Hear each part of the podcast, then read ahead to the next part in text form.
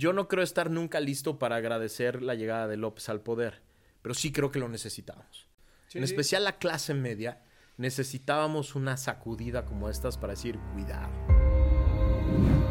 Parecería, y eso es lo que quiere vender este señor, que la única política pro pueblo es lo que él propone. Todo lo demás es antipueblo. Todo lo demás es antipobres, es anti-igualdad. Y, y esa es una trampa, es una trampa discursiva. Ya me tocó sentir que la política sí puede hacer cosas buenas. Ya me tocó sentir que la política puede hacer cosas horribles y destructivas. Somos el país más violento del mundo. No se siente padre que el presidente de la República te señale con nombre y apellido. Y en decir que yo era un tal por cual y que yo pertenecía a la mafia del poder. Y... No se siente chido que el jefe del Estado te la cante así directa, ¿no? Trabajé en el mismo gobierno de García Luna. Sí. ¿Tengo algo yo que ver con él? Absolutamente nada, ¿no? Hace un tiempo tuve la, la fortuna de, de poder conectar con la persona que, les voy a presentar, que seguramente ya han escuchado su nombre en repetidas ocasiones. Para buenas o para malas. Para buenas, para malas y en foros este, importantes de, este país. Eh, me acaba de, traer esta, esta sorpresita, que ahorita vamos a platicar un poquito de él. Pero bueno, antes que nada, Max Kaiser, ¿cómo estás? Qué Un gustazo, Checo. Qué gusto estar contigo. Sí, la verdad es que eh, normalmente, digo, a este podcast vienen eh, gente que, que, habla de, de, distintas cosas, pero normalmente estamos un poquito más cerca del, del arte, de, de, este tipo de cosas, del emprendedurismo. Pero justo te platicaba que empezamos a hacer una sección, eh, los, salía los lunes, creo. En, por el tema de las elecciones en Coahuila y que se está moviendo un poquito el, el tema electoral en México, y empezamos a entrevistar gente cercana a la política. Por hablar, por decir cercana a la política, hablo de políticos, candidatos y este y toda la gente que No le quiten, no le quiten, se va a poner bueno, o sea, ya escucharon política y nada, no, le quiten. Pero la verdad es que platicaba, te platicaba justo, o sea, que la experiencia de entrar, o sea, aunque hagas un programa chiquito que no tiene nada que ver, donde dices, no soy ni de ni voté por López Obrador, ni estaba de acuerdo con lo que sucedía antes así, te das cuenta de al tierrero o al lodazal que entras en cuanto te atreves a prender un micrófono, una cámara y hablar de este tema que hoy en México es increíblemente pareciera que es la cosa más sensible que hay en el mundo y que aparte todos somos expertos en el tema, ¿no? Este, y digo, si yo lo siento así, no me quiero ni imaginar cómo, cómo lo sientes tú, ¿no? Mira, la política de toda la vida, hay, hay este dicho que en, las mesas de familia no se puede hablar ni de fútbol, ni de religión, ni de política. Y tiene, tiene, su, tiene su razón de ser. La política, en especial en un momento como lo que estamos viendo en México, toca fibras muy sensibles, tiene, tiene implicaciones que van desde en qué tipo de derechos y libertades creo, hasta cosas como en qué tipo de gobierno y en qué forma de vida creo, ¿no? Entonces, toca muchas fibras sensibles, pero hoy en este momento estamos viviendo un momento muy sensible de la política y se calienta el tema en dos segundos. Sí, sí.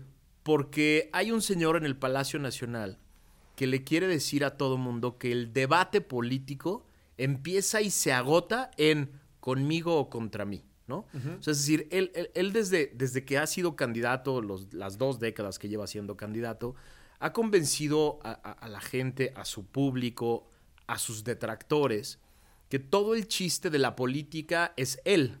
Y entonces lo único que hay que decidir es si lo apoyas o no lo apoyas. Y no hay matices. Claro. O sea, él ha convencido a su propio mercado y a la gente de enfrente que no hay matices no puedes hablar de ciertas cosas de su política, bien o mal, tienes que apoyar el todo. Y eso, está, esto, eso ha generado un ambiente muy complejo, ¿no? Sí, sí. Es, se, se, vuelve muy difícil no tomar un partido, no generar un compromiso, etc. Dicho esto, Checo, yo, yo sí soy, y lo puedo decir abiertamente, de los que dijo hace muchos años, es un peligro. Okay. O sea, yo sí, yo sí, yo sí puedo decirlo y hay eh, conferencias, talleres, cursos y hasta libros donde dije, es un peligro. Sí, sí. Y cuando, cuando, cuando estás frente a un peligro para la democracia, entonces no se valen las medias tintas o son difíciles. Es decir, si estuviéramos simplemente hoy en el debate político de cómo mejorar el sistema de salud, cómo mejorar la calidad de la educación, cómo atacar de mejor manera al crimen organizado, pues es el debate político normal que de todos modos se calienta en muchos países. Pero hoy sí creo que estamos en un modo de emergencia porque estamos frente a una persona que quiere destruir las instituciones democráticas. O sea, que sí quiere que todos se pongan del lado de su movimiento y los que no pueden ser señalados, atacados, vilipendiados desde su foro mañanero, perseguidos por la Fiscalía General de la República, perseguidos por la UIF. Yo he salido, yo perdí la cuenta en la veinteava mañanera en la que salí y no se siente chido. O sea, por más que te lo presumes y dices, ay, jajaja, es mi medallita. yo siempre digo de broma que cada 10 te dan un pin, ¿no? Este. Y, jajaja, jijiji, pero, pero al final es el jefe del Estado mexicano. Por supuesto. Nombrándote, señalándote, ¿no?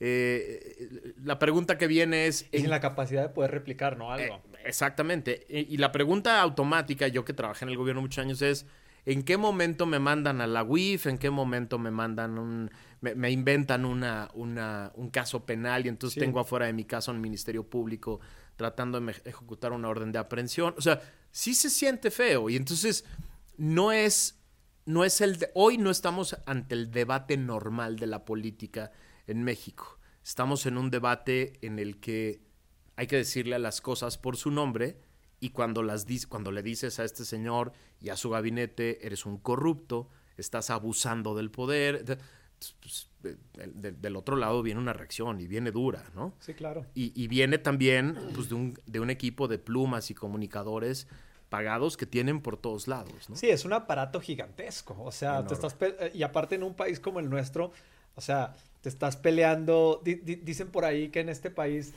el, el, modelo está diseñado para que nadie se pueda hacer este, inmensamente rico sin tener que depender del, del gobierno, ¿no? Totalmente. Eh, es como, o, por ejemplo, se me ocurre, o sea, es que cuando te pones a analizar tantas cosas que suceden y dices, sí, es que todo está, todo está hecho para que en el momento en el que te quieran chingar, te chingan. O sea, ¿a qué me refiero? Por ejemplo, no sé, en una vía rápida, te dicen, la velocidad límite son 50 kilómetros por hora. Y tú dices, no puede ser posible, güey. ¿Cómo van a ser 50 kilómetros por hora? Esto estaría detenido completamente. Y normalmente no paran a nadie. Pero el día que te quieran parar, tienen todo para, o sea, para fregarte, ¿sabes cómo? Estamos ahorita grabando en la Ciudad de México. En esta ciudad no se construye medio pedacito de casa. Ya no digas una casa, medio pedacito. Si no das 17 mordidas diferentes. Yo lo, yo lo experimenté. Yo tengo la experiencia directa de construir una casa. ¿Y cuánto cuesta? decirle todas las veces que no a la corrupción. Yo tengo la cuenta. Sí, sí, sí. Cuesta el doble. Cuesta el doble de tiempo, cuesta el doble de dinero.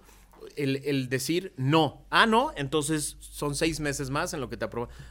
Y a este otro trámite, no. Ah, y entonces, entonces sí, todo el modelo y todo el sistema está diseñado para eso. Y, y, sí, los, los grandes ricos de México tienen, tuvieron que y tienen hoy que tener relaciones muy directas con, con, el jefe del Estado y entonces a ellos les cuesta mucho trabajo levantar la voz. Pero, pero habemos algunos a los que no, habemos algunos que no necesitamos al gobierno. Sí. Eh, y levantamos la voz y entonces se genera rapidísimo una reacción de un aparato muy complejo que tiene, que tiene muchos, eh, que tiene muchos alfiles por todos lados. Sí, sí, sí, claro. Eh, pero también hay que decir que, que está en su momento de ocaso, ¿no? Es decir, ya le fallaron todos los proyectos, ya no hay una sola política de las esenciales que vaya a salir, la pobreza ya no va a ser mejor que antes de que tomó el gobierno, la, seguridad ya no va a ser mejor que antes de que tomó el gobierno, la salud va a estar mucho peor de cuando tomó el gobierno, la educación va a estar mucho peor de cuando tomó el gobierno, sus obras emblemáticas son un fracaso porque ya costaron por lo menos el triple. ¿no? Hay gente que dice, sí, pero van a estar listas. Sí, pero con, el triple de valor. Platíquenle a un empresario qué pasa cuando un negocio sí te sale, pero al triple del costo. Es un mal negocio. Exactamente. Bueno, igual, igual en el gobierno. Entonces hoy, esto que te platico de la crispación y de la división, se va a poner mucho peor, porque es un tipo que ya sabe que ya fracasó, ya sabe que, que, su gobierno y su proyecto están en, en, en, un ocaso, y eso, eso genera mucha frustración y, en él y, va a generar mucho, mucho pánico en los suyos. Sí, fíjate, a mí, digo, entrándole un poquito al, al, al tema de, de lo que está sucediendo, a mí una de las cosas que más me preocupan, dicen por ahí que de la historia lo único que podemos aprender es que no hemos aprendido nada. Y creo que hoy eh, pues, realmente vivimos en un país sumamente desinformado, ¿no? Y no, y yo no, yo, yo, hoy en día, antes, bueno, hace 20 años, ok, podríamos, podríamos estudiar el análisis de, podemos hacer un análisis de cómo se manejan los medios, la información, etcétera, y podríamos a lo mejor justificar este, tanta desinformación, ¿no? Pero el día de hoy, creo que una de las de, las pocas capacidades que tenemos los seres humanos es de cuestionarnos la información.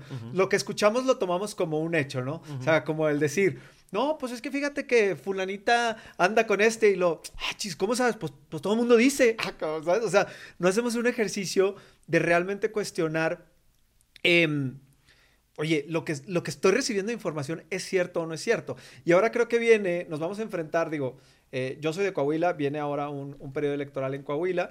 Eh, pero el año que entra, en el 24, pues todos los mexicanos vamos a, vamos a regresar a las urnas.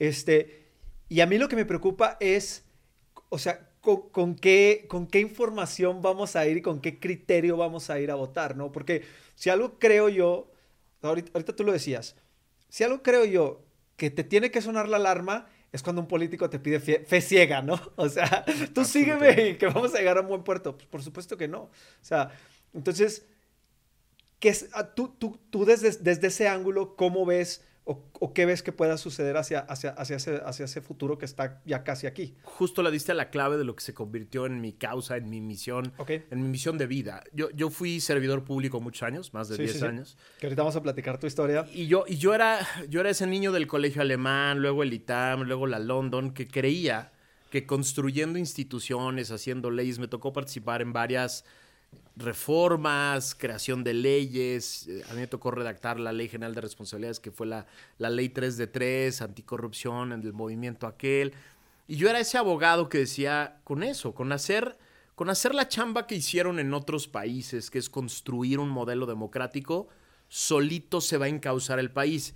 Y Nel, me di cuenta muy rápido, o sea, digamos, la llegada al gobierno de Peña Nieto fue dramática. Yo, yo puse mi, mi, mi renuncia el último día antes de que empezara el gobierno de Peña Nieto, porque yo ya sabía de qué se iba a tratar el nuevo gobierno. Ok.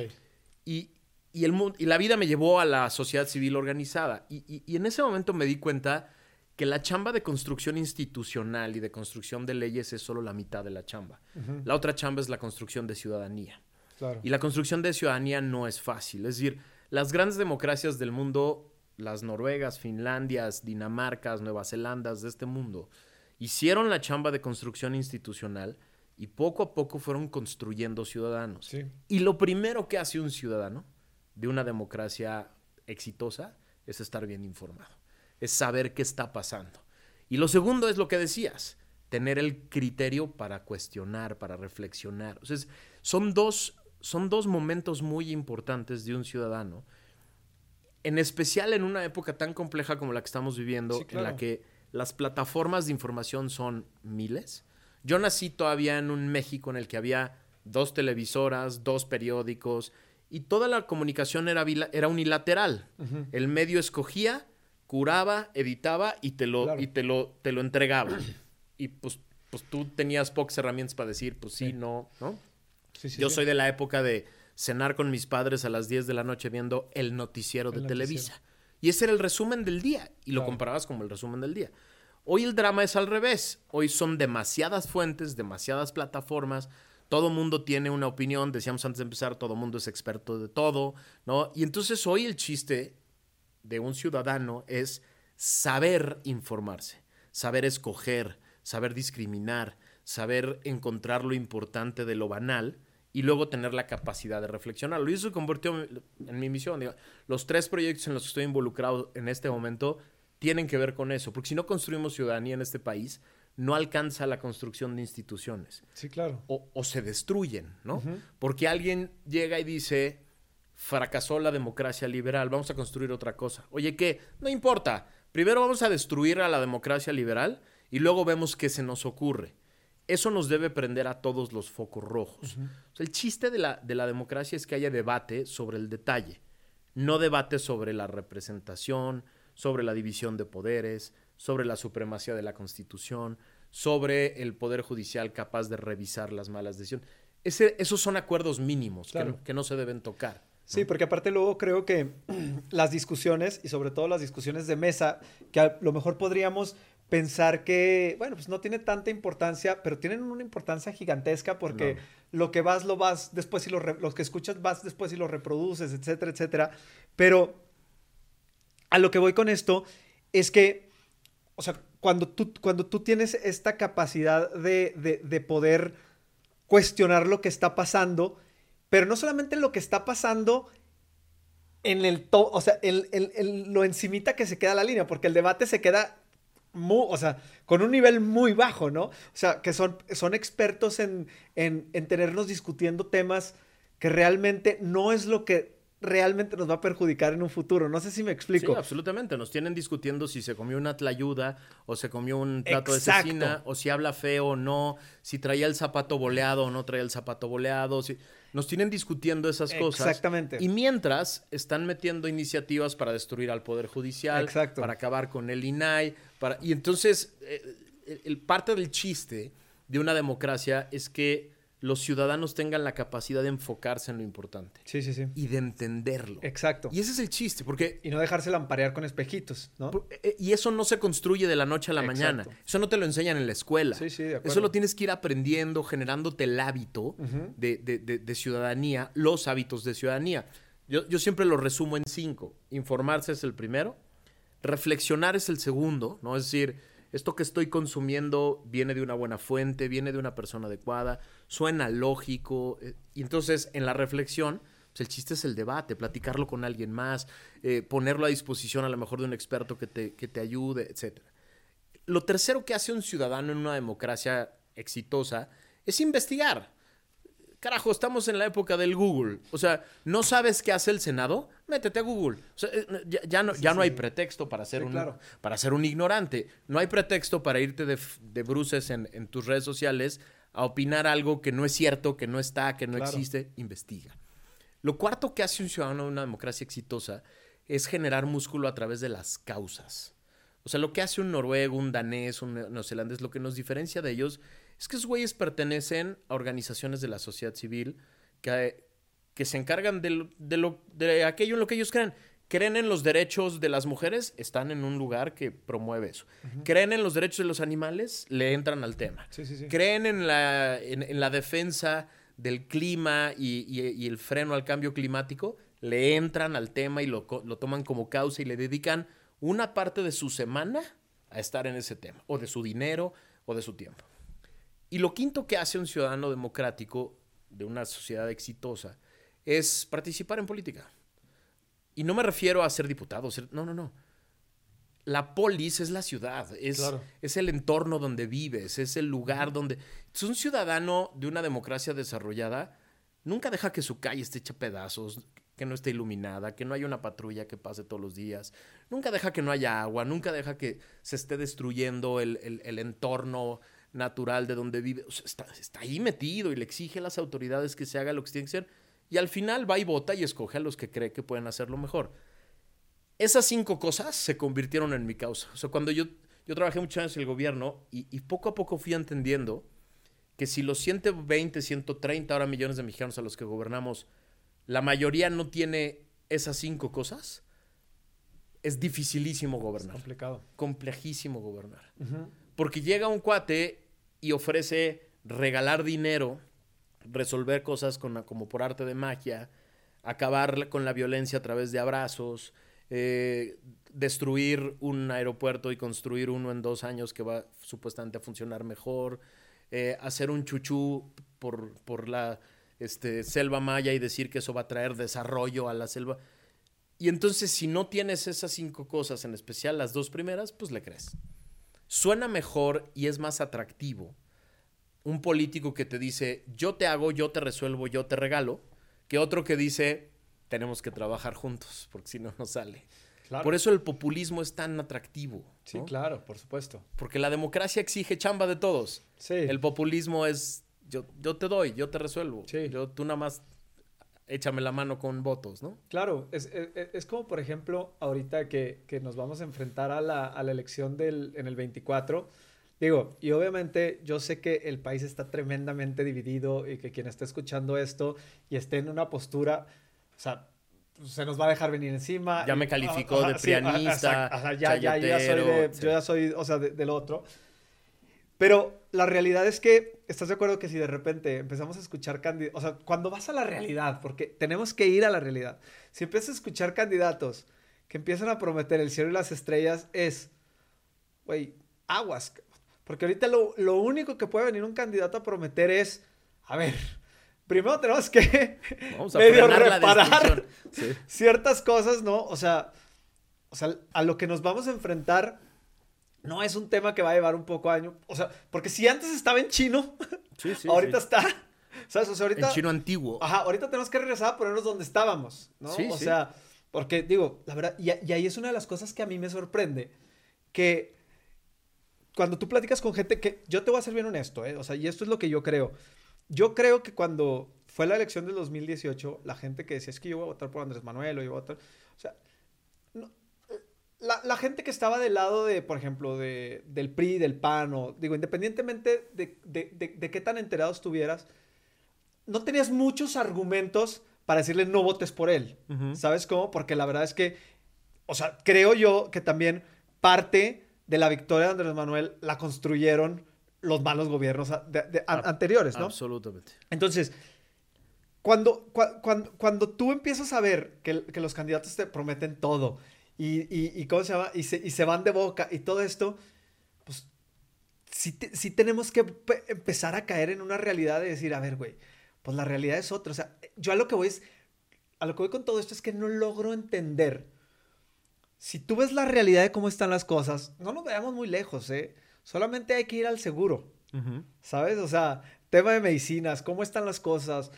Digo, en la pandemia, entiendo que la pandemia fue una emergencia global que sucedió, pero en un país como México, no sé si la gente se debe haber estado muriendo en la puerta de los... los debieron haber dejado morirse en las puertas de los hospitales, me explico. O sea, a lo que voy yo es cómo la gente se sigue cegando, porque creo que también una de las cosas muy importantes que necesita tener un, buen ciudadano para vivir en una democracia exitosa es tener una capacidad de decir, me equivoqué, ca.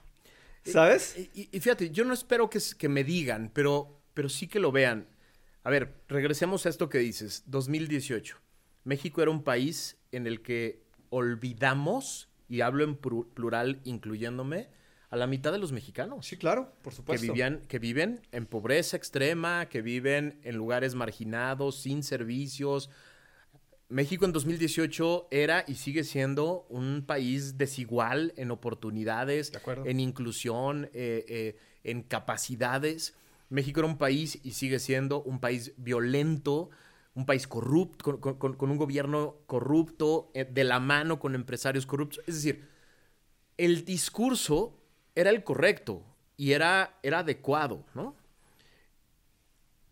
Punto y aparte. La persona que estaba emitiendo el discurso era fácilmente ver que no creía en él, porque ya nos había demostrado durante varios años que no iba por ahí. Pero entiendo, entiendo lo que dicen muchas personas. Bueno, es que del otro lado estaban los otros dos que nos habían fallado ya, de acuerdo.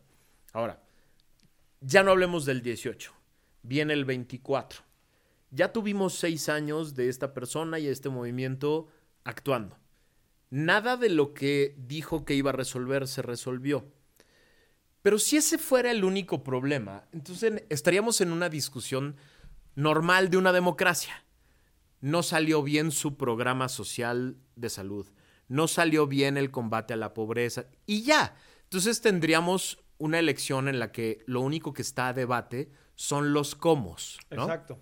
El problema es que durante estos seis años también se encargó de golpear a todo el sistema electoral romper el sistema de abasto de medicinas, destruir todo el, todos los proyectos que había de desmilitarizar la justicia y lo llevó a la quinta potencia, ¿no? Sí, claro. Eh, convirtió el, el presupuesto público en una macrocartera de compra de votos. Es decir, no estamos en un debate normal de una democracia que es política pública A contra política pública B. Estamos en un debate de democracia o no democracia. Ese es el drama hoy. O sea, hoy, hoy, la, hoy la decisión hacia el 24, porque además, eh, insisto, ya no, no es un tema de opinión, nos lo ha puesto prístinamente claro, ¿no? O sea, lo que él dice es, no quiero un instituto electoral autónomo. Quiero que las elecciones las organice gobernación. O sea, está ahí dicho varias veces que no quiere una democracia electoral como la que conocemos. Sí, claro. No quiero órganos autónomos. Costó muchísimo construir. Costó vidas construir en este país. No quiero órganos autónomos porque no me, me choca que me revisen. Entonces quiere decir no le gusta que al gobierno lo revisen órganos que se dedican de vigilar y contener el ejercicio del poder en cosas tan importantes como la competencia económica, la energía, las telecomunicaciones, etc. Ya nos dijo clara y abiertamente que no quiere un poder judicial autónomo que quiere que a la corte la elija el voto popular de la gente, ¿no? Este voto, esta idea chabacana de que si, si votan por ellos son más legítimos, etcétera porque le choca la idea que esos señores que no fueron electos revisen la constitucionalidad de sus actos. Y frenen sus, iniciativas. Y frenen sus iniciativas, no solo las iniciativas y las reformas, sino sus decisiones administrativas que a veces son muy graves, como por ejemplo la idea de todas las obras públicas son de seguridad nacional. No, claro. Y es una decisión de, de política administrativa que va a ser tirada por la Corte y ya lo sabe. Y eso le choca. Entonces, si el debate solo fuera de política pública, bienvenido, qué maravilla. Vamos a platicar de cuál es la mejor manera de construir al IMSS. Pero ese no es el debate hoy. El debate hoy está en si queremos o no sistema electoral, en si queremos o no un poder judicial autónomo, en si queremos o no órganos de vigilancia y control. Oye, ¿alguna vez había sucedido algo así en México? O sea, que un presidente fuera tan como abierto en expresar todo, todo esto. Porque aparte siento que como que él, o sea, como que, como que incita al encuentro, ¿no? O sea... Yo creo que sí, o sea, yo creo que la elección del 24 es una elección para, o sea, ya, para allá iba. Iba, eh, iba la idea de cómo llegamos a acuerdos con los que no nos entendemos. Acordemos por lo menos que queremos vivir en una democracia. Después debatimos cómo resolver la salud y cómo resolver la educación. Pero creo que en lo que podríamos estar de acuerdo la gran mayoría de los mexicanos, incluidos aquellos que votaron por él.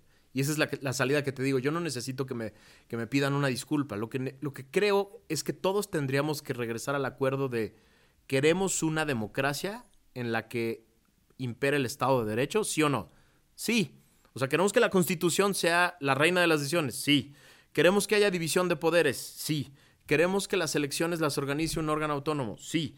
Queremos que el Poder Judicial tenga la capacidad de revisar la constitucionalidad de las... Sí, si llegamos a esos acuerdos mínimos y reconstruimos esa idea de un Estado democrático, ya después, qué divertido va a ser el debate sobre la política pública. Claro. ¿No? El tema es que, eh, el tema es que hoy queremos revolver todo con lo mismo, ¿no? Ok.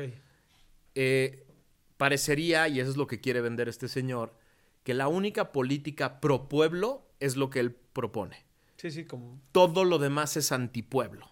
Todo lo demás es antipobres, es antiigualdad. Es... Y, y esa es una trampa, es una trampa discursiva, ¿no? Sí, sí, sí. Eh, parte del chiste de, de, empezar a generar instrumentos para que los ciudadanos empiecen a tener más criterio es eso, que tengan la capacidad de distinguir, oiga, no, a ver, platiquemos con gusto de si el IMSS puede, debe o no atender enfermedades graves pero no vamos a poner a, debate si el INE es autónomo o no. Eso no. Oiga, platiquemos con gusto de si el Ministerio Público tiene, puede tener a su cargo a la policía eh, de investigación o no. Es una política pública, es una decisión eh, muy concreta, muy sensible, pero muy concreta. Pero militarización no, ¿no? O sea, claro. no es, que no esté a debate si queremos o no a los militares todo el tiempo en todas las áreas de seguridad. Esa es la diferenciación que creo que nos puede llegar a construir algunos puentes. ¿no? Sí. Oye, hemos, hemos este, los mexicanos pecado de dar por hecho que nuestra democracia está dada. Vive sola. O sea, exacto. O sea, que las cosas siempre van a ser así, porque justo a mí me llama mucho la atención y, y es algo en lo que yo paso mucho tiempo pensando en, o sea, ¿qué pasa, por ejemplo, cuando, si en otros países, si en Alemania sucedió, por decirte, no, este, o sea, ¿en qué momento la gente que dijo, híjole, hombre, eso nunca va a pasar, o sea, es como, esto no va a pasar, o sea, ¿en qué momento fue, ay, güey, ya pasó? Y creo que muchas veces nosotros la historia la vemos como eso, como una historia que ya sucedió, pero que en el mundo de hoy no puede pasar, ¿no? Como a mí, a mí digo, yo no sé si, si eso sea algo que pueda pasar o no, pero por ejemplo, a mí, me, a mí me llama mucho la atención que en muchas mesas de discusión, cuando se discute que si el país se pudiera convertir en una especie de, de Venezuela, de Cuba y así, la respuesta sea no, porque los gringos nunca lo van a permitir. Me encanta. Y dices, güey, ¿nunca te has echado un clavado a la historia de los gringos? Han permitido, han permitido todo y han provocado. Exacto, o sea, dejan que las cosas sucedan, que el caos suceda e intervienen cuando más les va a convenir, ¿sabes cómo? Entonces, a mí me llama mucho la atención que vivimos como en una nube donde no nos estamos dando cuenta de lo que realmente está pasando, ¿sabes? O sea, tres cosas. Básicamente, la primera, básicamente todas las tiranías modernas han surgido de una democracia. Es decir, los tiranos llegan a través del voto, llegan a través de la democracia y luego la destruyen. Entonces, sí pasa y sí ha pasado que una democracia, incluso las muy desarrolladas, se pueden convertir en una tiranía con los propios instrumentos de la democracia. Claro. Dos, sí es cierto que los países europeos tienen mucho más sensible el tema porque ya lo vivieron en carne propia. O sea, ya vivieron en carne propia cómo se mueve se puede mover el hilo democrático hacia una tiranía y ni te das cuenta cuando ya vives en una tiranía. Ajá, y aparte porque tocó a todos, ¿no? O sea, independientemente de su clase social, de, o sea, tocó a todo mundo. Exactamente. Pero también es cierto, y esta es la parte esperanzadora, tres, que, que lo, lo contrario sucede y ha sucedido. De modelos tiránicos o dictatoriales o semidictatoriales, o como nos decían a nosotros, sistema de partido hegemónico, para no decirnos eh, dictadura, también se han construido grandes democracias que perduran. Entonces, la, buena noticia es que sí hay, sí es cierto que hay un camino hacia una tiranía desde la democracia, y cuidado, pero también hay un camino desde el sistema de partido hegemónico slash dictadura a una buena democracia. Y siempre tienen bumps, o sea, siempre tienen eh, obstáculos en el camino. Yo no creo estar nunca listo para agradecer la llegada de López al poder, pero sí creo que lo necesitábamos. En especial la clase media, necesitábamos una sacudida como estas para decir, cuidado, la democracia nunca está completamente construida y nunca se vuelve indestructible. Claro. O sea, no hay un momento en ningún país en el que la democracia se vuelve indestructible. Pero tenemos ejemplos muy bonitos, muy recientes, de cómo las democracias te pueden proteger rápido y bien de un tirano. Estados Unidos. Todo el mundo dice, no puede ser, no es una democracia porque permitió la llegada de Trump. No, al revés. Tan es una democracia que, permitió, permitió, la llegada de un, de un, tipo como él, pero luego lo limitó en todas las, en todos los intentos que tuvo claro. de destruir la democracia y de destruir varias cosas. Ejemplos hay miles. Quería cerrar el país a la migración, las cortes le dijeron que no. Quería bombardear México, ya dicho de manera directa por personas que estuvieron. o sea, Pompeo relata en su libro que Trump dijo. ¿Y si bombardeamos México para acabar con el narco? Sí, sí, sí, Y los propios resortes democráticos le dijeron, Nel. Y el tercer ejemplo es el más acabado de todos, que es empujó a su gente a tomar el Capitolio para desconocer la elección. Sí, sí. Las autoridades en el momento retiraron a la gente y las cortes llevan ya más de 100 sentencias en contra de cada uno de los involucrados. Y es muy probable que él acabe en, en, la, en, una corte respondiendo sobre ese tema. Y perdió. Y lo sacaron de la Casa Blanca. Y llegó un nuevo presidente. Entonces, si hay ejemplos muy cercanos claro. de cómo si construyes una democracia te puedes defender de las peores ideas tiránicas de una persona. ¿no? ¿Qué tendría que suceder en México desde tu punto de vista? Porque una de las cosas que me queda clara, clara es que en México somos tremendamente apáticos en términos de política. Y no solamente hablo en el abstencionismo al momento de ir a votar. O sea, somos una sociedad que elige pero después nos, olvidamos de pedir cuentas, ¿no? Es más, ni siquiera creo que sabemos exigir, ¿no? Este, estamos esperando a que el gobierno se apiade de nosotros y nos dé, en lugar de recordarle, decirle, oye, güey, te toca esto, ¿sabes cómo? Este, por ejemplo, aquí pasan de repente cosas que yo me imagino que su, pasaran en otros países, como por ejemplo lo que sucedió en Ucrania con el tema de que el presidente no se quería anexar a la Unión Europea, que la, la sociedad le pedía que firmaran y no sé qué y no sé cuánto. No salieron a marchar e hicieron una marcha de dos horas y luego cada quien se fue a su... No, salieron y se quedaron en las calles hasta que, la, hasta que el presidente o renunciara o respondiera al llamado de los ciudadanos, porque al final de cuentas para eso lo pusieron ahí, ¿no?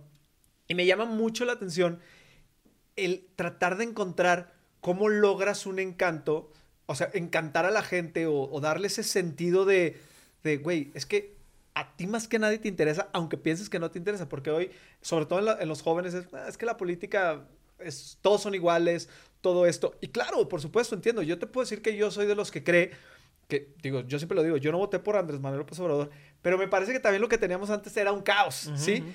Y yo no soy de los que cree, digo, entiendo el discurso, pero a mí, a mí me choca pensar la, la idea de decir, bueno, como esto no nos salió, regresemos a lo anterior, ¿sabes cómo? O sea, bueno, este, este, este no, este, este me pega, pero no me es infiel, ¿verdad? O sea, ¿cómo haces para, o sea, qué, qué, tendría que suceder en México para que la gente otra vez vuelva a tomar, pues digo, tan claro como esto, amor, amor propio por donde viven, por su país, por, sus, por, por su calidad de vida, etcétera, ¿no?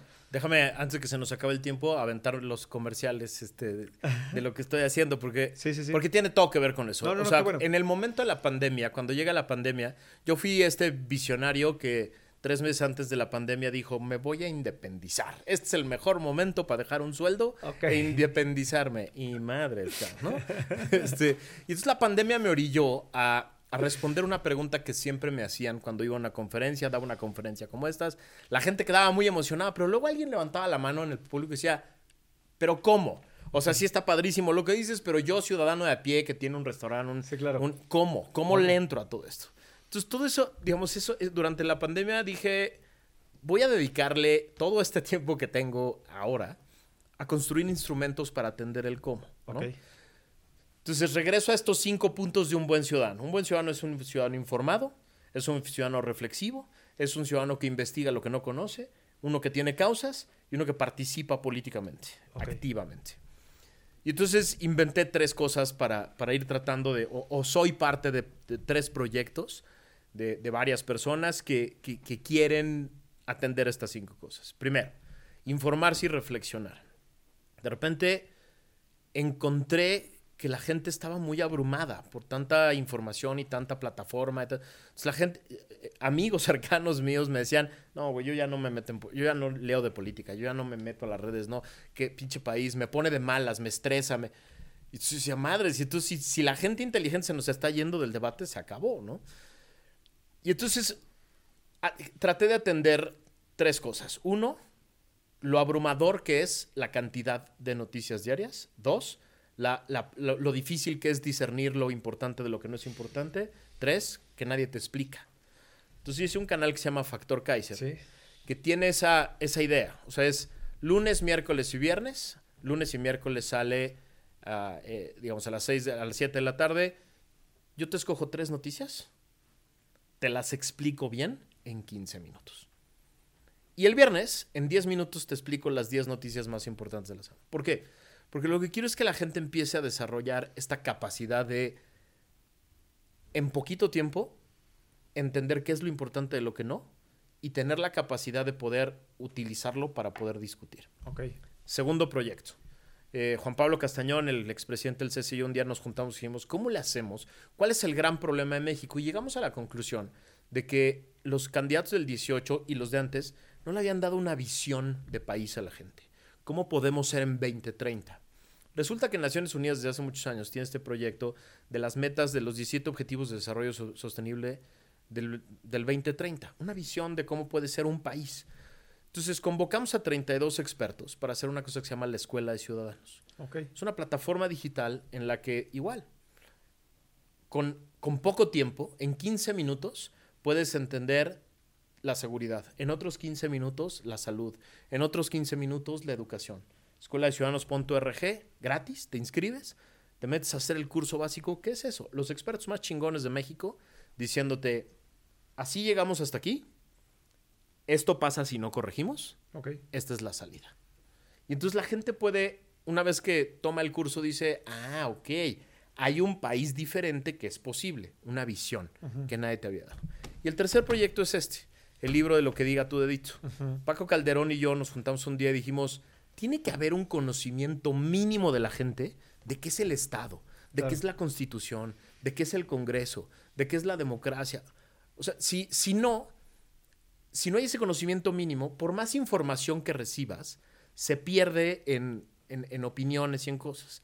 Si sabes qué es la Corte, si sabes qué es la democracia, si sabes cosas mínimas, además ilustradas con, con caricaturas sí, como, sí. para que no te pierdas, por lo menos esa información que recibes puede generar una reflexión mucho más formada que alguien que no tiene la menor idea de qué es el Congreso. Qué es... Entonces, a, a, lo que, a lo que me acabé dedicando es a formar ciudadanos con instrumentos concretos. Oye, ¿cómo, ¿cómo le entro yo a ese tema? Infórmate tres veces a la semana de los temas importantes. Sí, sí, sí. Compra este libro y ten un conocimiento mínimo de qué es la democracia. Sí. Y métete a la escuela de ciudadanos para saber cuál es, qué es lo que dicen los grandes expertos de México de cuál debería de ser la gran agenda de futuro de este país. Con esas tres cosas, de acuerdo. ya puedes empezar a entrarle a las discusiones importantes, ¿no? Sí, de acuerdo. Esa es un poco la idea. O sea, esa, esa, esa fue mi misión eh, que, que, que, que, tenía muchos años trabajando y que se acabó de cristalizar Oye, que en aparte ahorita te voy a tener orgulloso porque me platicabas que volaron los, o, o, sí. volaron, volaron los ejemplares de lo que diga tu dedito y tuvieron que reimprimir de emergencia en porque... O sea, la primera edición... Pues, eso es buena señal, ¿no? Es una muy buena señal. La, la, esta es la, esta, la, primera edición de este libro sale en preventa en Amazon y de pronto se acabó. Uh -huh. O sea, de repente en Amazon, o sea, me empezaron a escribir, oye, Amazon me está limitando a solo tres libros. Y entonces de repente, ¿qué pasó? Pues se agotó. Y se agotó en las librerías y entonces tuvieron que reimprimir rápido. Qué o sea, buena onda. la gente está empezando a, a, a interesarse claro. por estas cosas. Porque entiendo yo a, a, quien dice, no, no, ni me hables de política, yo no me porque, porque la política de la división y de la discordia estúpida no sirve. Claro. Pero si le, si le, acercan, le acercas instrumentos como este, o, o, le, o le enseñas la escuela de ciudadanos y... Sí, para construir. De pronto en 15 minutos se entiende de política de salud pública, por ejemplo. Uh -huh. Tenemos ahí a una de las mayores expertas de política y de derechos de salud pública, que es Sofía Charbel, por ejemplo. Entonces, en 15 minutos dices, ah, o sea, el derecho a la salud es esto, okay. ¿no? O de pronto escuchas a Luis Carlos Ugalde, expresidente del, del, del INE, del IFE, a él le tocó, eh, hablarte de cómo debe ser un sistema electoral y para qué sirve. En 15 minutos sí, dices, claro. ah, ok, ya entendí. O al exministro José Ramón Cosío te dice, a ver, ¿por qué no funcionan bien hoy las cortes y el Poder Judicial? Por esto. ¿Cómo podrían funcionar mejor? Por esto. Pero ¿qué pasa si no las tenemos? Pasa esto. Sí, claro. Ah, en 15 minutos ya entendí. Una persona normal, de pronto, en 15 minutos puede entender la relevancia del Poder Judicial. Eso es lo que queremos. O sea, sí, lo que claro. queremos es que poco a poco empiece a funcionar. Y Factor Kaiser igual. En, en lugar de echarte el noticiero de una hora o tener que leer 10 periódicos y para decir, yo te ayudo a entender cuáles son las tres notas importantes del día. Te ayudo a explicártelas a modo de que entiendas qué implicaciones tienen hoy y qué implicaciones tienen hacia adelante. Y lo padre además es que en Factor Kaiser vamos a hacer, vamos a entrevistar a todos los precandidatos a la presidencia y a todos los precandidatos a la jefatura de gobierno de la Ciudad de México. Okay. Llevamos ya cuatro, publicados. Eh, ya hay dos más grabadas, hay tres más agendadas. ¿Por qué? Porque lo que queremos es darle elementos a la gente para que decidan. Ok. Por, o sea, la gente me pregunta, ¿quién es el bueno? ¿Quién es el gallo? No me preguntes, decide tú. Exacto. No me preguntes a mí. O sea, yo te puedo decir quién me gusta más a mí. Exacto. Pero eso no necesariamente va a atender tus intereses. Entonces yo te pongo las entrevistas que salieron, han salido súper amenas, eh, muy netas, ¿no? Tú velas. Que creo que es algo que también está pasando en el país, ¿no? Que el político también está entendiendo. Que hay que acercarse. Y que hay que bajarse del pedestal, ¿no? Pues antes todos estos políticos solo le aceptaban entrevistas a las grandes televisoras, ¿no? Con todo el... Sí, a don Jacobo y cosas así. ¿no? Y, yo no he tenido una sola negativa, ¿eh? Ajá. O sea, yo, yo, yo, tengo apenas cuatro meses de haber empezado mi plataforma. Sí. Este, y ahí va, es un canal de YouTube, con, eh, eh, sale por YouTube y sale por, por, por podcast, ¿no? Sale, del, sale por las dos vías, exactamente el mismo programa. Y no he tenido una sola negativa. Todos me han dicho que sí, todos le han entrado, todos, este, no, además son entrevistas muy divertidas porque desde que empezamos así como esta, sin cortes, sin edición. Claro una toma, cabrón, ¿no? Sí, sí. Estos están acostumbrados a, no, a ver eso que dije, le podemos... No, Nel, cabrón, así como salió lo que dijiste. Entonces, pues ahí ves a, las personas de verdad. Claro, sí, sí es mucho más humano. Que al final de cuentas creo que es lo que necesitamos, ¿no? O sea... Estamos en este mundo de los community managers y de los asesores de imagen y sí me han tocado un par de precandidatos que están más preocupados por cómo el, botón, el, que aparte lo ves. Tú, cuando ves un video de un candidato, en cómo mueve las manos, te das cuenta si está siguiendo un guion o no. Sí, y que te quiere, le preguntas una cosa y te regresa al talking point que traía. Exacto. Sí me ha pasado. Y entonces, yo no tengo pedo. Pues, o sea, yo... Pero ya no resuena en la gente. ¿eh? Pero yo lo que quiero es que la gente lo vea. Sí, claro. O sea, porque lo que no queremos, Checo, es que en, en el 24 quede no solo de candidato a la presidencia, porque la gente se olvida que es se renueva la presidencia, todo el Senado, toda la Cámara de Diputados, varias gubernaturas, miles de presidencias municipales, la, mayoría de los congresos locales, o sea, son miles de candidatos los que van a estar en juego. Entonces, el chiste es que la gente los vea, los conozca. O sea, yo quiero ayudar a la gente, a entrenar a la gente a que sepa qué preguntas son las que los ponen a, trapear un rato y las preguntas que los sacan de sus talking points que ya les había preparado el asesor de imagen. Y, O sea, este candidato que le preguntas por A y dice, pues ahorita, ahorita saco el tema de allá. Suena, suena tontísimo, ¿no? que les estés preguntando de seguridad y te hablen del feminismo.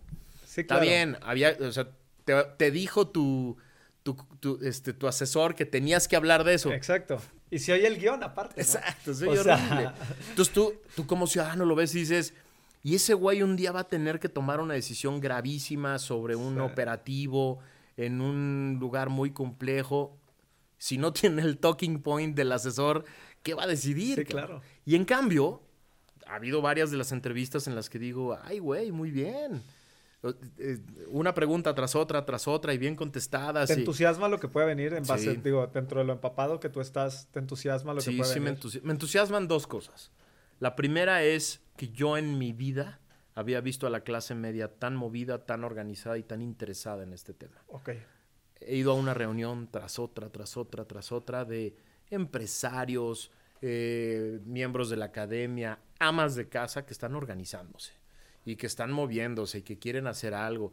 Ah, un, par de, mujeres que de pronto de la nada de, llevar de organizarse para llevar a los niños a la escuela eh, se organizaron para llevar 50 camiones a la marcha de eh, a, la marcha del, 13 de noviembre no o sea esas cosas están pasando y eso me ilusiona muchísimo. Me ilusiona, o sea en ese mismo sentido de el hambre por quiero comprar ese libro quiero hablar de política quiero ver la entrevista. Y lo segundo que me ilusiona es que creo que ya entendieron incluso los necios de los partidos de oposición que este ya no es un mundo de proyectos personales. Eso, eso justo lo que, lo que, un tema al que yo quería llegar. Pero dime lo que más. Lo ya lo vi. O sea, a ver, eso no quiere decir que no haya divas que crean, hombres y mujeres que crean que, que todavía se puede. ¿no? Hay varios en la oposición que quieren otra, imponer su proyecto personal. Sí, sí, sí. Pero creo que ya saben que ya no vuela. O sea, y lo que me ilusiona es que creo que vienen propuestas, no del lado de Morena, ¿eh? A ver, de allá un señor va a decidir, el más lambiscón va a ser candidato a la presidencia, el más lambiscón va a ser candidato a jefe de gobierno, él va a decidir todas las demás candidaturas. Entonces, de ese lado ya sabemos cómo se mueve. Habrá quien le guste esa parte, a mí no me gusta. De este lado va a haber mucho debate y va a haber mucha, eh, mucha competencia. Y al final, fíjate, a todos les he hecho dos preguntas. Uno, si quedas tú, vas a convocar a, tus, a los que fueron tus pares a tu gobierno. Todos me han dicho hasta ahorita que sí. Ok.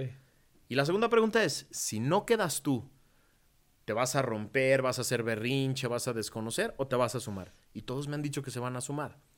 Ya lo dijeron en video. Claro. Ya está ahí puesto. El internet no olvida. Y el internet no olvida. Entonces, esas dos cosas me ilusionan mucho. Sí. Una ciudadanía despierta y una clase política que empieza a recibir los mensajes. Sí, porque a mí, una, a mí justo una de las cosas que muchas veces no me checa es, haz de cuenta, ok, sí, vivimos en una democracia y qué bueno que la tenemos y todo lo que tú quieras.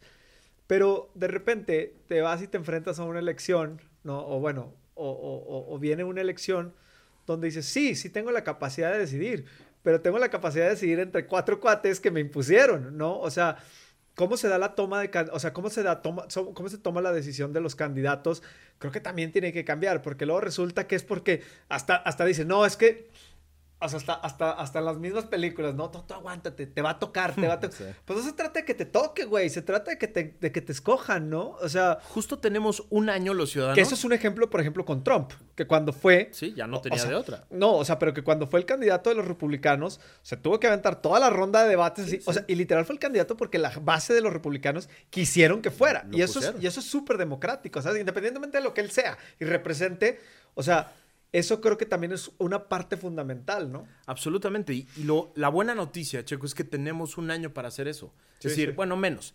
Tenemos seis meses, vamos a decir, los ciudadanos, para decirle a los partidos, no te voy a comprar la mierda que, me mandes, la que sea.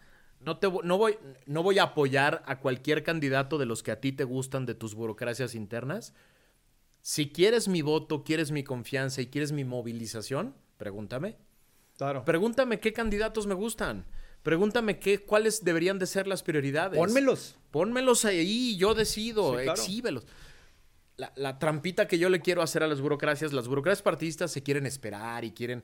Eh, la trampita que yo le quiero hacer está bien, mientras tú te esperas, yo se los voy a poner a la gente. Claro. Ahí están, ¿no? Sí, obvio. Y se me están ocurriendo ahí travesuras como, por ejemplo, pensar que a lo mejor si los candidatos que tuvieron más eh, visualizaciones de, su video, pues los convoca un debate entre ellos, mientras los partidos se deciden hacer sus debates formales, acartonados, de hueva. En una de esas los invito a una mesa como esta y órale, cabrones, tenemos dos horas para que se pongan aquí una madriza. Y la pongo ahí a, disposición de la gente. Sí, claro, porque aparte justo creo que eso también va a orillar a los partidos políticos a que tengan que escuchar a la gente. Pues si, lo, si lo estás viendo ahí, o sea, ya no hay, o sea, el chiste es cada vez empujarlos más a que ya no puedan hacerse güeyes de decir, no, es que así no es.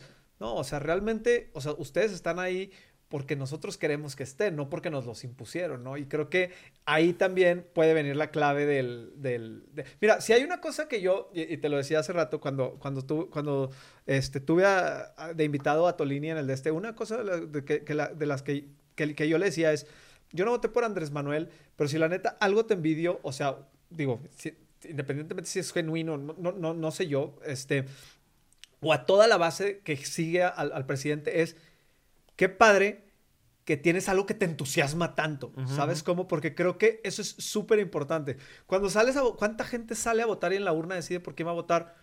Porque no tiene ni idea de lo que está haciendo. A lo mejor para presidente de la República no, pero ¿cuánta gente conoce, o sea, la propuesta del candidato a diputado por su distrito local? ¿Sabes cómo? Sí, sí, sí. O sea, es, es, y eso creo que o sea, de lo que no te estás dando cuenta es que le estás entregando a la gente, a ciertas personas, el poder de que tomen decisiones en tu nombre. O sea, ¿sabes? No, no es cualquier cosa de, Ay, pues ya, todo siempre va a ser lo mismo. Y, en especial porque la elección del 24, igual que la del Estado de México y Coahuila, se van a definir por una cosa.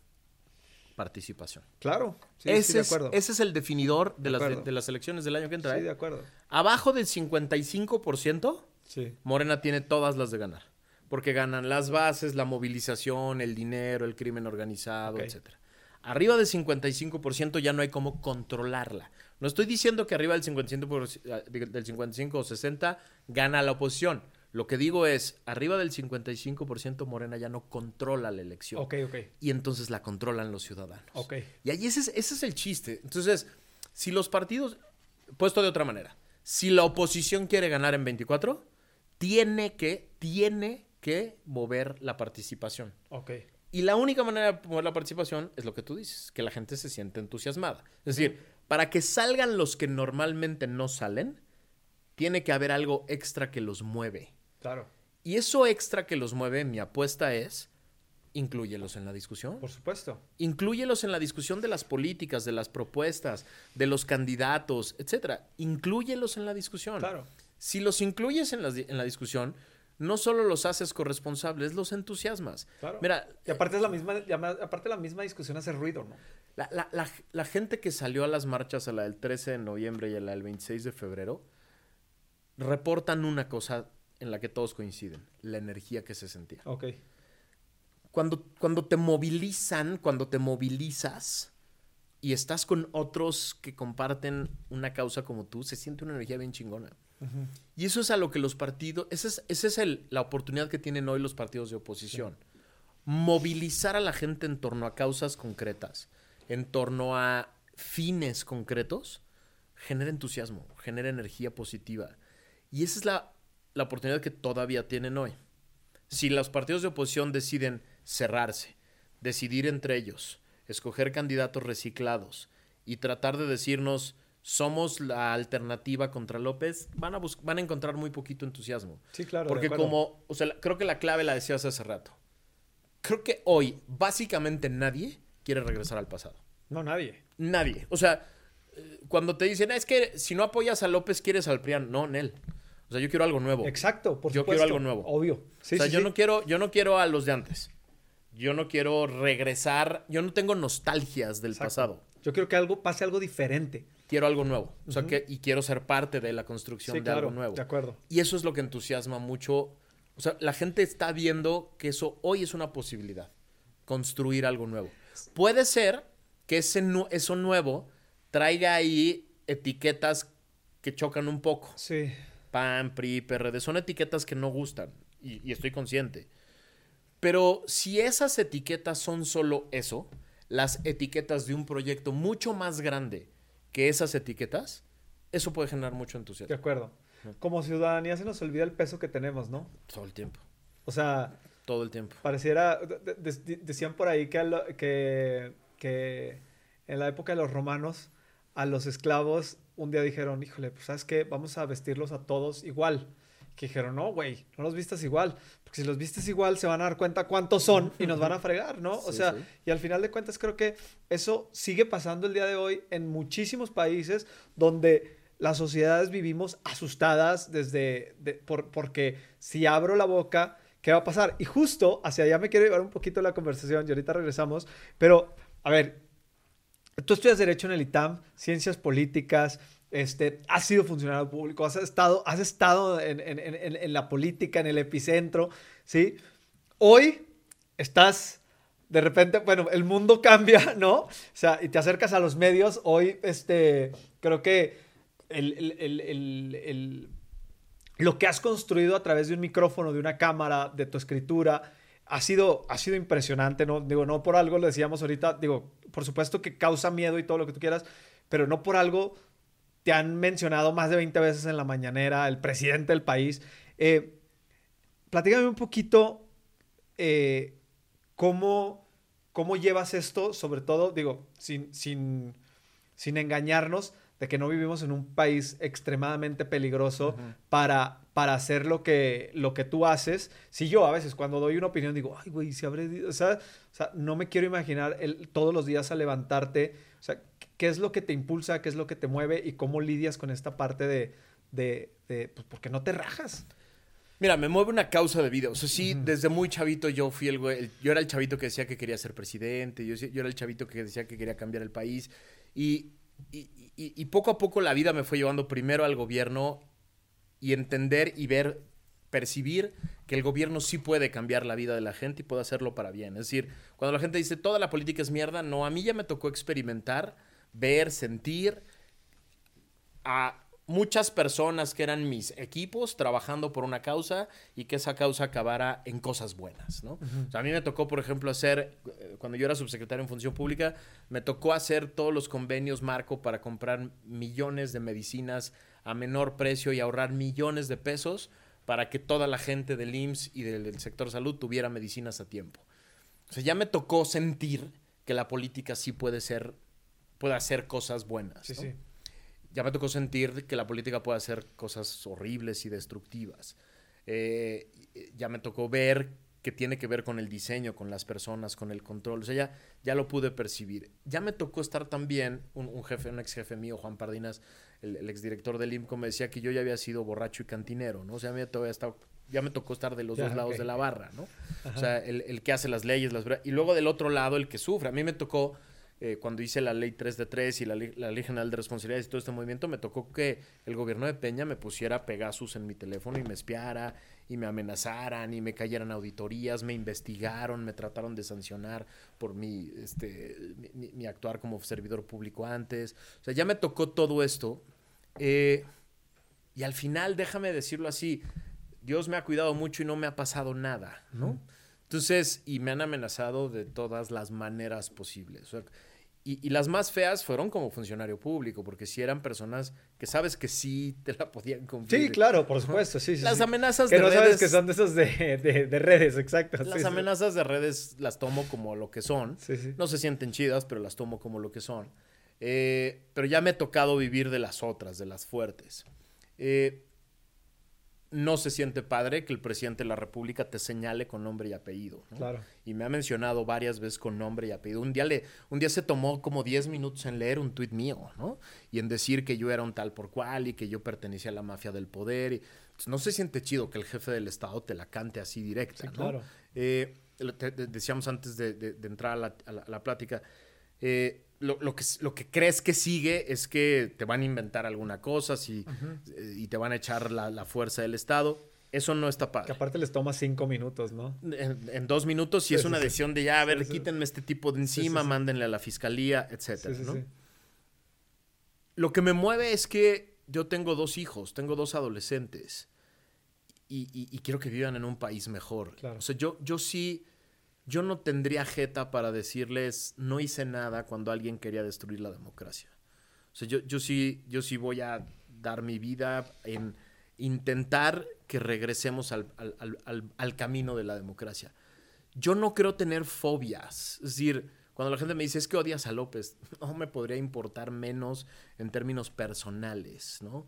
No le tengo odio. Lo que, lo que no puedo permitir es que destruya la construcción sí, el impacto que tiene en tu vida y en la de muchas personas las decisiones que, que, está tomando. Así como cuando, cuando decidiste, digo, porque es increíble que hoy, si tú hablas mal de Andrés Manuel eh, o del presidente de México, perdón, este, te...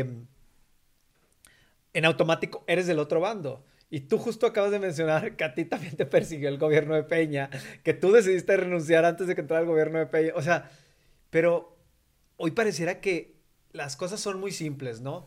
¿Eres fifi o eres de estos? Eres... Es más, ahí te va.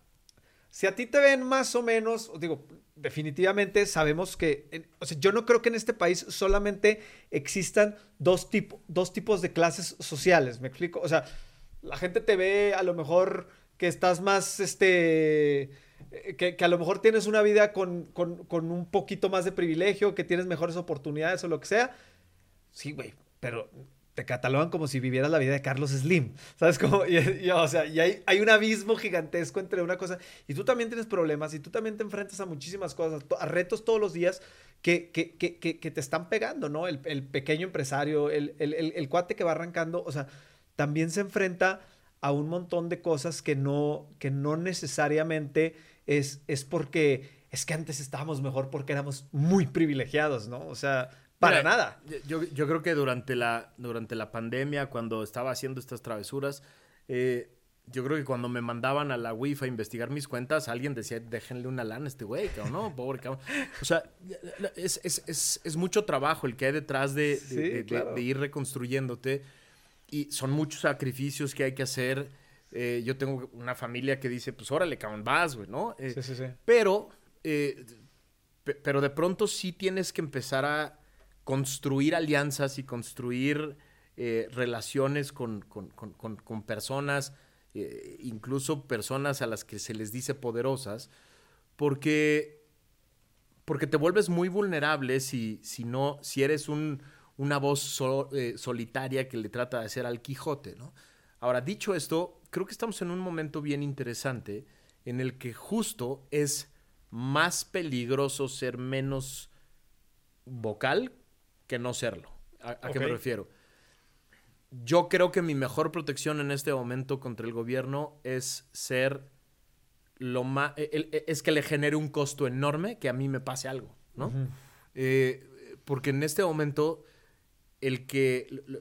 Los que están en real peligro, o sea, para, para no hacerme la víctima, los que hoy viven peligro real son, por ejemplo, los reporteros de las ciudades que no son la Ciudad de México los reporteros que están en Tamaulipas, los que están en Veracruz, los que están en Coahuila, esos sí viven en peligro real.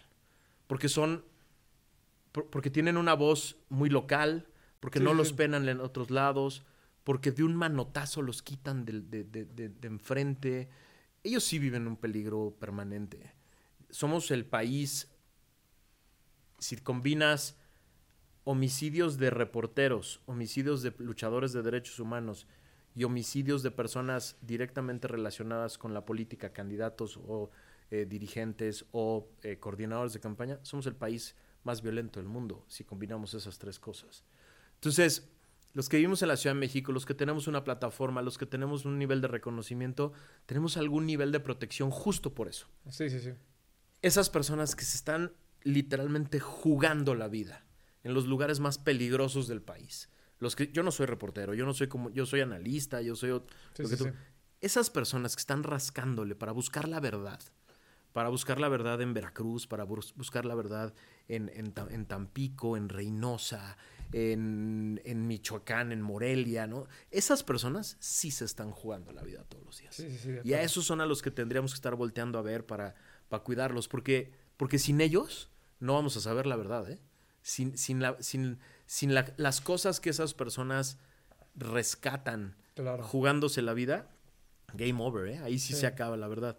Yo, yo tengo la fortuna de tener una plataforma, de tener un nivel de preparación tal, de, de, de, dedicarme a temas que no son este, tan peligrosos, déjame ponerlo así. Entonces, no, no me gusta decir, pobre de mí, estoy en riesgo. No, en riesgo están esos güeyes. Sí, sí, que sí, están jugando el pellejo todos los días. Sí, claro. Sin embargo, este, no necesariamente es el peligro de, digo, de que te pueda suceder algo físicamente, a alguien en tu familia, sino que también, este, pues, es, es, echarte un montón de gente encima nada más porque, o sea, nada más porque una persona dijo, sí, denle con todo a este O que te inventen cosas, fíjate, hace eso, poquito, eso, eso, eso, me refiero. En, en un programa del, del cuate este Julio Astillero, un diputado de Morena salió a decir que yo estaba involucrado en un... Yo fui contralor de la Semarnat, del 2007 al 2009. Entonces el cuate llegó al programa y se puso a inventar, al estilo Morena, ¿no? Inventar todo tipo de cosas. Entonces alguien me avisó, oye, güey, ya viste lo que está diciendo este cuate. Me habló incluso la encargada de, invitados del programa y, oiga, no quiere contestar, déjeme verlo. Todo era una mentira, todo era una mentira. el cuate de repente dijo cosas como, Max no fiscalizó un fideicomiso que se formó en el 2004 en la semana. Yo llegué en 2007, cabrón. O sea, ¿cómo? Y yo eh, lo, lo, denuncié el caso y le di todas las pruebas y él se negó a, investigarlo abiertamente, me rechazó las pruebas y lo... Y le pregunta al cuate este, ¿cuándo, este, lo, ¿cuándo hiciste la denuncia? En 2015. Yo tenía siete años de haber salido del cargo cuando él dice que... Cuando vi la entrevista, dije, qué, qué, asco de... Qué, qué, poca ética del comunicador que le acepta todas estas incongruencias que él estaba escuchando. Él tenía enfrente de, sí mismo el, mi currículum y cuando entré de la Contraloría de la Semanat, cuando salí, y le estaba aceptando al diputado las mentiras abiertas que estaba escuchando. Entonces, cuando me vuelve a hablar la de, de la de invitados, le dije, oye, no, no, voy a ir a, darles bola a un programa cinética que es capaz de decir la mentira que sea. A eso estamos expuestos todo el tiempo los que hacemos esta chamba, ¿no? Sí, sí, porque aparte la mentira, independientemente de que sea mentira o verdad, se queda y volvemos a lo mismo. La gente no se cuestiona si la información es verdadera o falsa. O sea, lo estaba diciendo uno de los comunicadores consentidos del gobierno con un diputado del gobierno, seguro es verdad. Exacto. En los 15 o 10 minutos que dura la entrevista, se dijeron todo tipo de falsedades que solo de escucharlas eran claras, ¿no? Sí. Solo de si, si tenías tantita inteligencia y armabas cuándo estuve yo, cuándo estuvo él, de qué se trataba, cuándo lo denunció, cuándo le dijeron que no, etcétera, quedaba perfectamente claro que yo no tenía nada que ver con el tema. Claro. Pero eso no les gusta, ¿no? La, la verdad no les gusta. Es, y eso se queda, está ahí en las redes, se mueve en las redes, etcétera, ¿no? Eh, tratar de ponerte a negarlo, darles fama. o sea, si yo contestaba, si yo salía, pues solo les ayudaba a, mantener esta maquinita de mentiras, ¿no? Claro. Entonces, pues acabas aprendiendo a no, a no engancharte. Y sabes que el meme va a estar ahí, la entrevista va a estar ahí, ¿no? Tú te sigues dedicando a lo tuyo. ¿no? Sí, claro. Y, y, y, cuesta, cuesta trabajo, o sea, no, o sea, te costó trabajo en algún momento, digo, sobre todo cuando no sé, de, alguna u otra forma eras nuevo al, a las redes, al, a las cuentas, te costó trabajo. No, es algo que, o sea, la disciplina es de, la, disciplina de no mentar madres y no contestar se va, Ándale. se va generando. Y, que no te, y que no te impacte, ¿no? O sea, sí, sí, sí, porque digo, uno podrá creer en sí mismo todo lo que tú quieras, pero de repente, o sea, el que todo el tiempo te estén golpeando, todo el tiempo te estén golpeando, pues te puede también, este, digo, a nadie le gusta, o sea, no, no está... Se afecta. Mira, por ejemplo, yo, yo soy yo soy mitad judío, ¿no? Mi padre es judío. Entonces siempre le digo la broma que del, lado, del, lado izquierdo soy judío, del lado derecho soy católico. ¿no? Entonces, ja, eh, debajo de un tweet, yo puedo ser al mismo tiempo pinche judío y pinche nazi. Entonces, sí, sí, sí. sí incongruente. A, veces sí te calienta, ¿no? O sea, a veces sí, de repente eh, me dicen, pinche judío extranjero, ¿qué haces opinando en México? No, a ver, soy mexicano, 100% mexicano. y, y, voy a opinar lo que sea y no me voy... Entonces, ¿te dan ganas de decirle algo? Eh, mira, lo que sí hago de vez en cuando, porque sí leo hacia abajo de los comentarios, agarro al más estúpido, al más reca y lo expongo, ¿no? O sea, sí, los expongo. Sí, claro. Y de repente, ¿por qué le conté? No, nomás te lo estoy enseñando para que lo veas, para que veas a lo que me enfrento todos los días, ¿no? Y entonces de repente sí al al que me dijo pinche nazi, digo pinche judío, bla, bla, bla, sí lo expuse, ¿no? O sea, lo cité para que todo el mundo lo viera. Le contesté, mira, pinche no, judío sí, a mucha onda. Ah, hice ahí un jueguito como de, como de chiste. Sí, te la, empiezas, la empiezas a capotear, ¿no? Y, de alguna u otra forma. Y, te ríes un rato. Sí hay algunos que, hay algunos que enchilan. Y, no, por supuesto. Y mejor dices... Este, sí, sí, sí.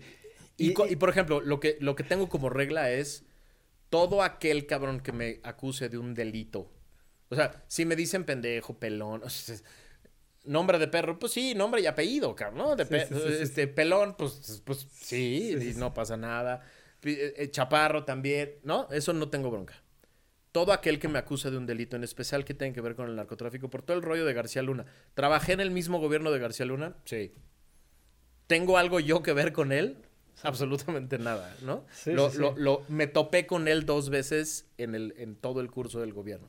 Cuando alguien me dice, tú protegiste, a... entonces sí, blog y bye, ¿no? O sea, porque sí, ahí sí estamos hablando de otro, claro, de otro nivel. Pero ahí es donde te digo, o sea, como que a veces es donde, donde a veces te preocupa el reflejo de, de o sea, que dices, madres, es que cuando lees comentarios, cuando lees todo eso, dices, es que esto es contra lo que estamos peleando, ¿no? O sea, Y, no, y, no, y no me refiero contra ellos, me refiero, o sea, cambiar eso, ¿sabes cómo? O sea, el que la gente tenga un criterio muchísimo más amplio, el que la gente este, pueda, pueda digerir la información y no contestar, porque la mayoría de los comentarios que se dan así es porque algo los enchiló y contestan desde el calor de, ah, ¿sabes cómo? O sea, no, no son comentarios pensados, no son comentarios, este... Y, y los ataques se hacen en 30 segundos, ¿no? Y dar una explicación toma mucho tiempo, ¿no? Es decir, cuando alguien dice, Ay, tú lo protegiste. A ver, güey. me va a tomar un buen rato explicarte cómo mi función en la subsecretaría nada tenía que ver con revisar operativos contra el narco, las actividades de la, de la Secretaría de Seguridad Pública. Yo no tenía nada que ver Con, con, esa, con esa función del Estado mexicano. Claro. Pero ni me quieres escuchar lo que te tendría que explicar, ni tengo el tiempo para hacerlo, ni hay el espacio en un tweet para explicarte todo eso. Claro. Entonces mejor te bloqueo. O sea, si me vas a acusar de un delito de narcotráfico, entonces te tengo que bloquear. si me vas a decir pelón, pendejo, prianista, eh, está bien, es parte del debate de todos los días, ¿no? Entonces sí hay, sí, hay ciertos límites, ¿no? Si hay ciertas cosas no te lo iba a decir, pero pues uno de tus ex invitados es uno de esos, ¿no? Que acusa de delitos a personas que, que, no los cometen.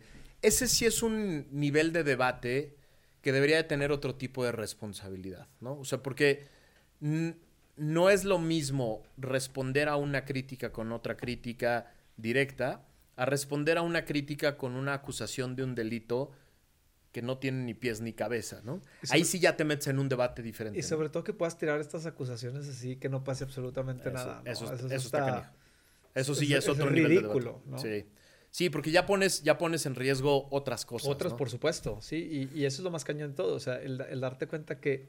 Porque me, me, imagino de lo que estás hablando y no es como que no lo saben. Exacto, lo sabe perfecto. O sea, y con todo y eso, no importa, lo voy a hacer. Sí, sí, sí. ¿Sabes cómo? Y eso. Porque eso es lo que exige la red para que yo tenga un tweet popular hoy. Ándale. Y eso, ah, hijo, la verdad es que es una alarma bien, bien grande. Sí.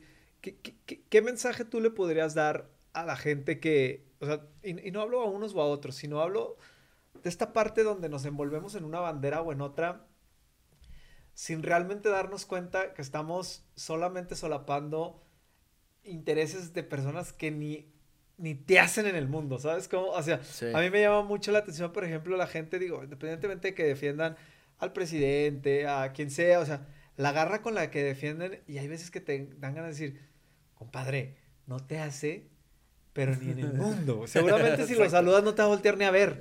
Y tú, y tú estás dejando la vida aquí este, por, este, por esto, ¿no? Yo, yo lo que le diría a todo el mundo es, un, un, consejo que me dio un día un gran amigo mío, que es la primera camiseta que hay que traer puesta es la tuya. ¿no? Exacto. La tuya, la de tu persona, la de tu proyecto, la de tu vida, la de tu familia, ¿no? Es la primera camiseta. Y, y los políticos tienen que ser al final los instrumentos que te sirven a ti para generar tu proyecto de vida. Claro como bien dices, de nada te sirve dar la vida por un político, por Dios.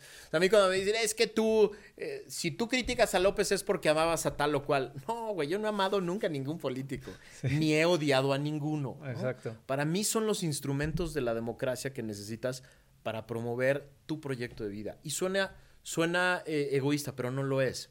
Si cada ciudadano se encarga de promover su proyecto de vida, sin, sin patear el del de al lado, su proyecto y promueve el de sus hijos, el de su familia, y nos ponemos de acuerdo en las reglas mínimas de convivencia para que todos podamos promover nuestro propio proyecto de vida, es una democracia. Claro. ¿no? Y entonces la política y los políticos se convierten en instrumentos, eso es lo que son, en instrumentos para que mi proyecto de vida sea posible. Claro. Y que a ver, y entendiendo siempre en una democracia que así como yo quiero que mi proyecto de vida sea posible, el de él también tiene que ser posible, y el de él, y el tuyo, y el de todo mundo. Entonces, los proyectos de vida deben estar diseñados a modo de que no aplasten al de enfrente. Esa conciencia, la conciencia de que todos tenemos el mismo derecho a tener un proyecto de vida propio creado por nosotros mismos, esa es la que nos lleva a todos a generar un modelo de democracia en la que se pueda. Claro. Sí, de acuerdo. Queremos reglas para que, para que se pueda. Se puedan los de todos. Exacto, y que no unos queden nada más a la deriva. Y de ahí te va a salir el diagnóstico. Sí, pero es que a la gente más pobre de este país nunca la voltearon a ver. A la fecha todavía no la voltearon a ver. Ese es el foco más grande que tenemos que tener. A la fecha todavía no la voltean a ver. Hoy yo tengo muchas más oportunidades que muchas personas. Sí, sí, sí. Entonces, hay muchas cosas. Yo, yo pago, tú y los que estamos aquí, pagamos el IMSS y no lo usamos. Claro. O pagamos muchas cosas que no utilizamos. Porque, porque, porque las democracias también son solidarias. Claro.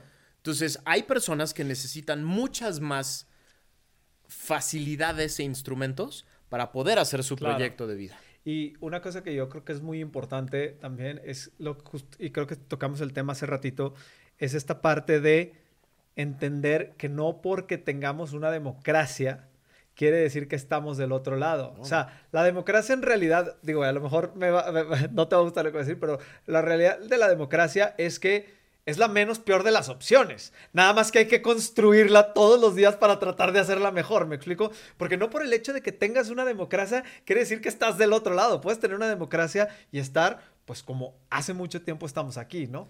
Mira, yo cuando mis alumnos me preguntaban, yo di clases en el ITAM 10, como 17 años, y me preguntaban, ¿qué es la democracia? Yo, se los, yo soy muy futbolero, y se los explicaba de una manera muy sencilla. Esta, esta semana, mañana, no sé cuándo salga el podcast, pero mañana juegan el Real Madrid contra el Manchester City en la Champions y en la noche el América contra las Chivas.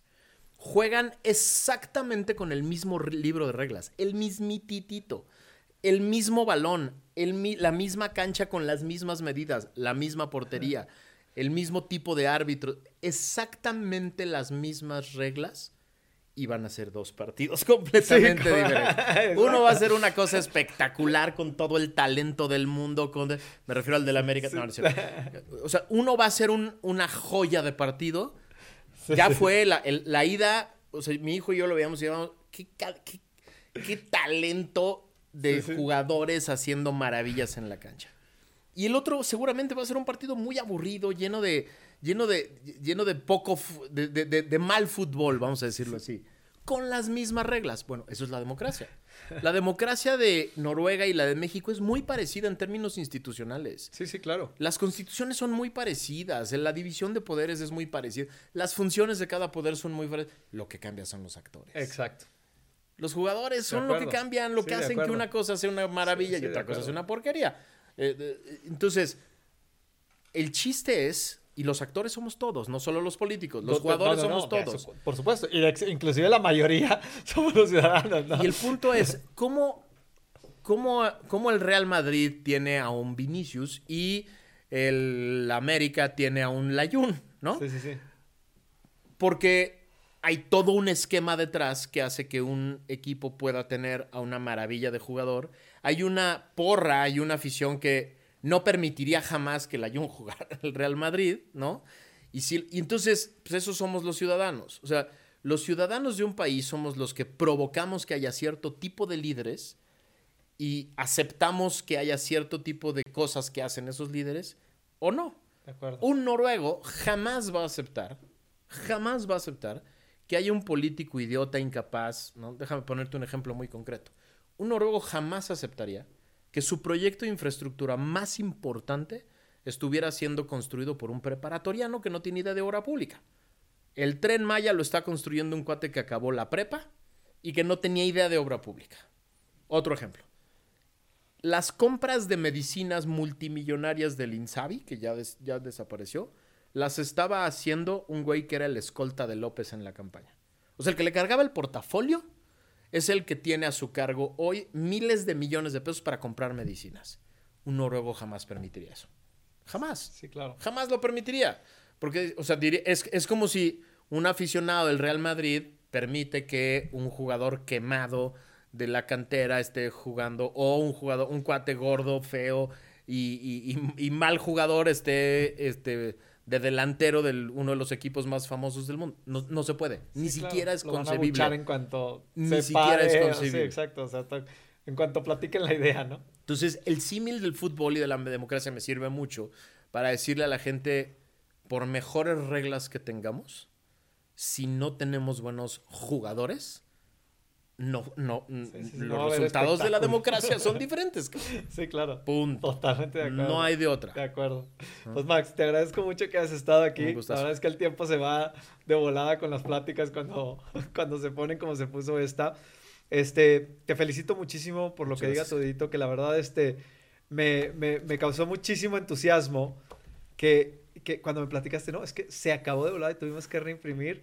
Así que la verdad es que vale mucho la pena, chéquenlo. Y este, y Factor Kaiser, ahí está. a la disposición de todo. Quien tenga Facebook puede ver este Factor Kaiser y todo el mundo tiene. Twitter, está... por eso, sí, por eso te digo, o sea, quien tenga Facebook lo puede ver porque... Entonces, este, pues felicidades por todo lo que estás haciendo y sobre todo por, por, por esa tenacidad que, que no es fácil. Y normalmente para los ciudadanos lo más fácil es hacernos güeyes y, este, y hacer como que nada pasa y mientras no me afecte a mí, pues qué puede pasar, ¿no? Y eso creo que es, es muy valioso lo que estás haciendo. Te lo agradezco muchísimo. Muchas gracias por la invitación y gracias a todos por vernos. Hombre, y por escuchar. Al contrario, muchísimas gracias a todos. Nos vemos la próxima semana. Gracias TJ, gracias Barro. Nos vemos la próxima. Ah, que les enseñe el libro acá. No, acá. Ah, acá. Ahí está. Ahí. Listo. Bueno, nos vemos la próxima semana. Muchísimas gracias. Gracias Max, gracias TJ, gracias Barro. Bye bye.